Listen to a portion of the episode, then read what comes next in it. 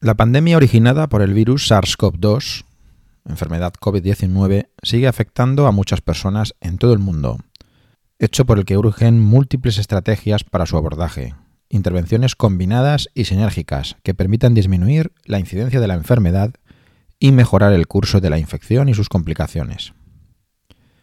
Cada vez hay más evidencias de que el estado nutricional juega un importante papel en el resultado de la infección por este coronavirus. Por eso es muy importante investigar determinados micronutrientes con función inmunomoduladora, como son las vitaminas B, C y D, el zinc, el selenio o los ácidos omega 3, entre otros elementos.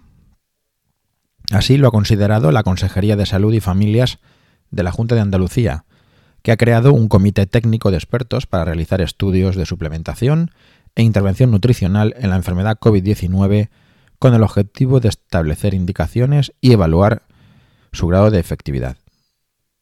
Ya se han realizado varios estudios clínicos cuyo objetivo ha sido determinar la eficacia de ciertas intervenciones nutricionales tanto en personas con riesgo de padecer COVID-19 como en pacientes. Existe, por tanto, cierta evidencia científica para justificar su implementación, teniendo en cuenta además que estas intervenciones son de bajo coste, nulos efectos adversos, importante eso, y potencialmente muy eficaces. Encontrar terapéuticas complementarias en la prevención y tratamiento de COVID-19 es importante para limitar la incidencia y la gravedad de la enfermedad, especialmente en la población anciana vulnerable, que representa el mayor porcentaje de morbilidad y mortalidad de esta pandemia. Hablemos de la vitamina D, ya que se ha demostrado que su deficiencia es un factor que predispone a un mayor riesgo de padecer COVID-19. En España, más del 50% de la población tiene carencia de esta vitamina, a pesar de ser uno de los países más soleados de Europa. Más del 90% de la vitamina D de nuestro organismo se sintetiza en la piel tras su exposición a la luz solar, vitamina D en forma de colecalciferol. Podemos obtener cierta cantidad también de la dieta mediante la ingestión de alimentos de origen animal en forma de colecalciferol y de origen vegetal en forma de ergocalciferol. Hablamos fundamentalmente de salmón, atún, caballa, algunos lácteos y yema de huevo. Esta vitamina D, sintetizada en la piel, o proveniente de los alimentos es inicialmente inerte y requiere dos hidroxilaciones para ser biológicamente activa. La primera hidroxilación es llevada a cabo en el hígado y da lugar a la 25 hidroxi de calcidiol o calcifediol, cuyo nivel sanguíneo es el indicador del estado fisiológico de la vitamina D. La segunda hidroxilación se produce principalmente en el riñón, donde se convierte en la forma biológicamente activa, la 1,25 dihidroxicalcitriol. La vitamina D no es solo un nutriente, sino que se le considera una verdadera hormona que desempeña y regula gran cantidad de funciones fisiológicas, metabolismo del calcio y homeostasis ósea, coagulación, antioxidación y, muy importante, inmunomodulación. ¿Qué funciones de inmunomodulación tiene la vitamina D? Pues a nivel de la respuesta inmune innata, la vitamina D inhibe la maduración de las células dendríticas, precursores de los macrófagos, inhibe su presentación de antígenos a las células T auxiliares. La vitamina D induce la diferenciación de macrófagos y ejerce acciones antibacterianas y antivirales directas a través de la inducción de unos péptidos llamados catelicidina y defensina. A nivel de respuesta inmune adaptativa, la vitamina D modula el equilibrio de los subconjuntos T-helper inhibiendo las células efectoras TH1, induciendo las células TH2 y mejorando el desarrollo de las células T reguladoras.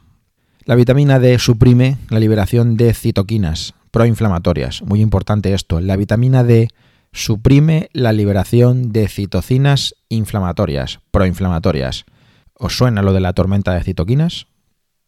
Bueno, pues eh, citoquinas tales como la interleuquina 2, la interleuquina 6, interleuquina 12, interferones de tipo alfa, montón de sustancias eh, que regulan respuestas inmunitarias tanto innatas como adaptativas. Por ejemplo, la interleuquina 6 es uno de los marcadores que ahora mismo son punteros cuanto a la valoración del estado de tormenta de citoquinas que puede presentar un paciente afecto de una neumonía intersticial bilateral supuestamente atribuible a un coronavirus 2. ¿Por qué es importante tener niveles adecuados de vitamina D en el caso de esta pandemia? Pues porque la vitamina D promueve la producción de péptidos que son eh, antimicrobianos. Además de, de esta función antimicrobiana, que puede tener una función importante en la respuesta a las coinfecciones bacterianas que se producen en estas situaciones, es que de por sí la vitamina D modula la respuesta inflamatoria, como hemos comentado, y la reparación posterior de los tejidos dañados. Si inhibe o es capaz de modular la liberación de citoquinas en pacientes con mayores déficit de vitamina D, es posible que haya mayor probabilidad del desarrollo de esta fatal respuesta de tormenta citoquínica.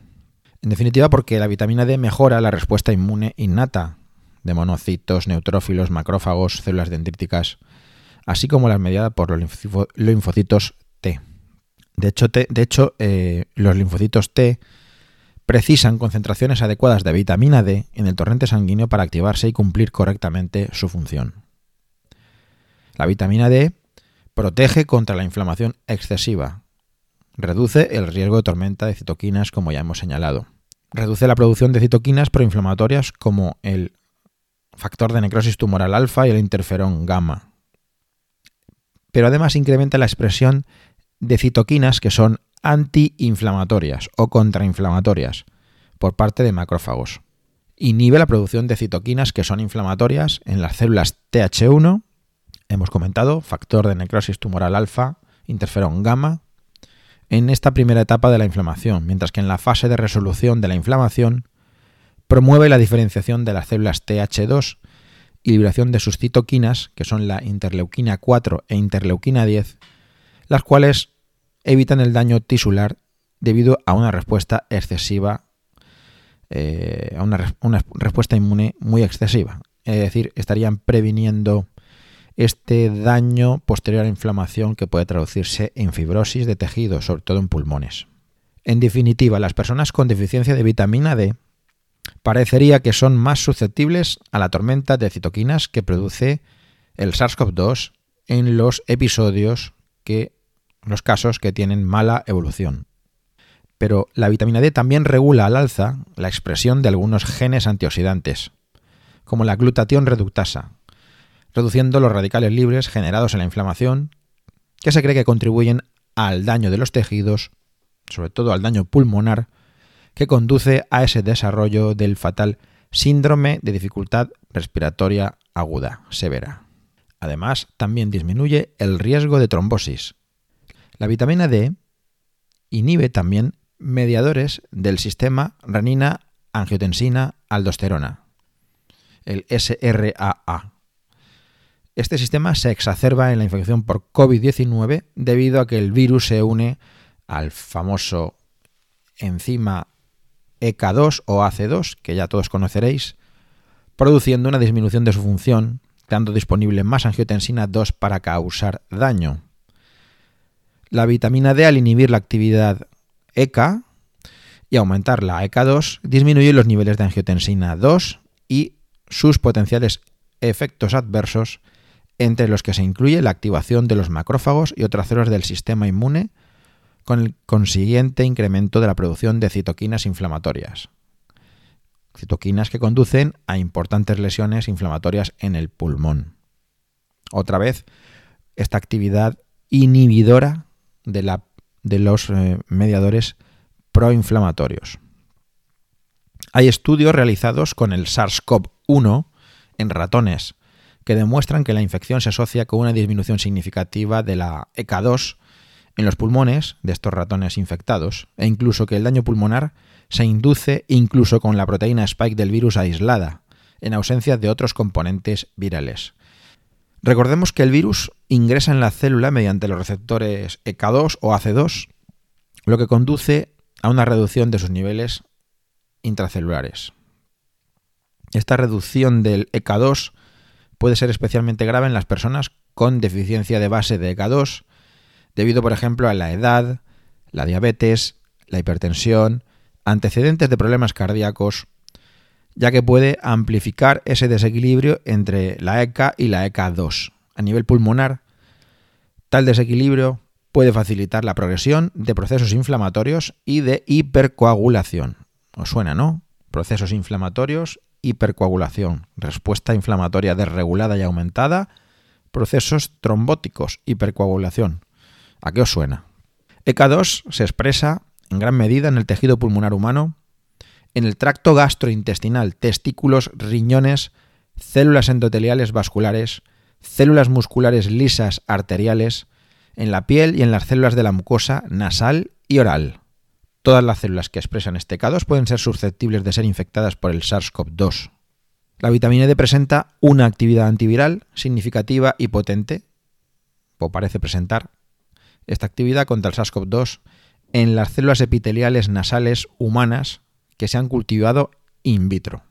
También la vitamina D inhibe una proteína llamada SKP2 que juega un papel central en la replicación viral del SARS-CoV-2, que utiliza el bloqueo de la autofagia para su replicación e infectividad. El virus induce dicha proteína SKP2 que a su vez inactiva a la beclina 1, componente esencial del proceso autofágico. Sobre la vitamina D existen muchas publicaciones y estudios realizados en hospitales que apoyan la hipótesis de que la deficiencia de vitamina D está relacionada con la incidencia y gravedad de la COVID-19. Un estudio realizado en el Hospital Clínico de San Carlos en Madrid también corroboró la asociación entre deficiencia de vitamina D e infección grave COVID-19. La vitamina D en su deficiencia es un factor de riesgo fácilmente modificable y su corrección puede salvar vidas. Así lo demuestran los resultados de varios estudios realizados en hospitales.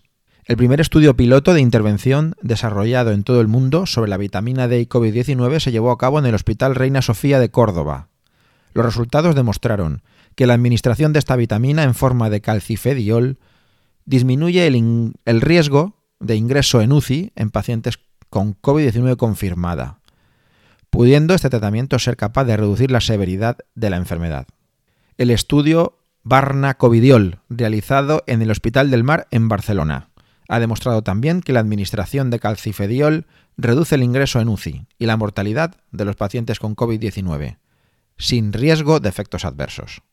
Varios hospitales madrileños participan actualmente en el estudio COVID-19 Uso, Hospital Príncipe de Asturias, Hospital Fundación Alcorcón, Hospital Infanta Leonor, para evaluar la eficacia de la administración de vitamina D en forma de colecalciferol junto a tratamiento estándar en pacientes con neumonía COVID-19.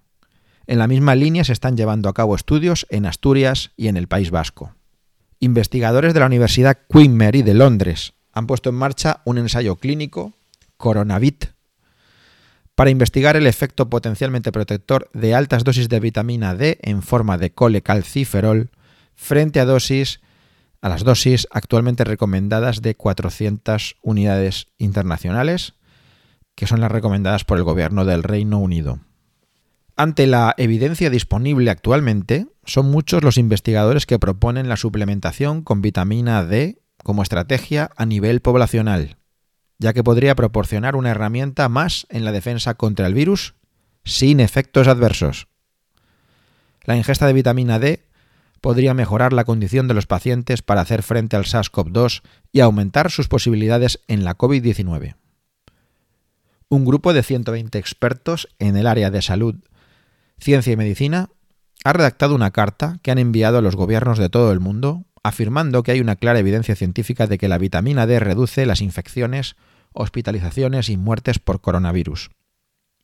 En la carta los científicos piden que se aumente el nivel de vitamina D en los pacientes y en la población en general, ya que muchos estudios indican una fuerte correlación entre niveles menores de 30 nanogramos por mililitro y gravedad de COVID-19, aumentando mucho más la gravedad con niveles por debajo de los 20 nanogramos por mililitro. La carta completa está publicada en la página web vitaminD4all.org. La Consejería de Salud y Familias de la Junta de Andalucía, tras el informe del Comité Técnico de Estudios de Suplemento e Intervención Nutricional frente a COVID-19, decidió recomendar ya en noviembre de 2020 el uso de vitamina D en forma de calcifediol en las residencias de ancianos para minimizar la incidencia de la infección y atenuar su gravedad en caso de que se produjera. Respecto a la dosificación existen distintas posturas para lograr concentraciones séricas superiores a estos 30 nanogramos por mililitro, que es la que mínimamente se considera la evidencia para reducir el riesgo de COVID-19. Estas eh, posturas pueden ser 4.000 unidades internacionales por día en el caso de adultos sanos o al menos 2.000. Los adultos con riesgo de deficiencia debido al exceso de peso, piel oscura o ancianos en residencias pueden necesitar ingestas más altas.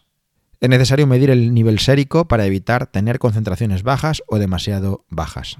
A los adultos que no estén tomando las cantidades mencionadas, se les debería administrar 10.000 unidades internacionales día, lo que viene a ser unos 250 microgramos día durante unas 2-3 semanas o incluso un mes para poder alcanzar enseguida ese objetivo de niveles mayores de 30 nanogramos por mililitro. Y luego continuar con 2.000 o 3.000 unidades internacionales día, 4.000 o 5.000 durante algunas semanas más. En un estudio de Mansur et Alterus sugieren 5.000 y o 10.000 unidades diariamente. Benskin recomienda 2.000 unidades de vitamina D para toda población con escasa capacidad para producir vitamina D a partir del sol. Cutolo et Alterus sugieren complementar con 2.000-3.000 unidades orales al día hasta concentraciones séricas óptimas entre 40 a 60 nanogramos por mililitro. Los datos clínicos sugieren que las dosis diarias o semanales ofrecen mejores resultados que los bolos en la protección contra las infecciones pulmonares agudas y que la suplementación con dosis extremadamente altas de vitamina D podría ser perjudicial y tóxica, especialmente para los individuos de edad avanzada.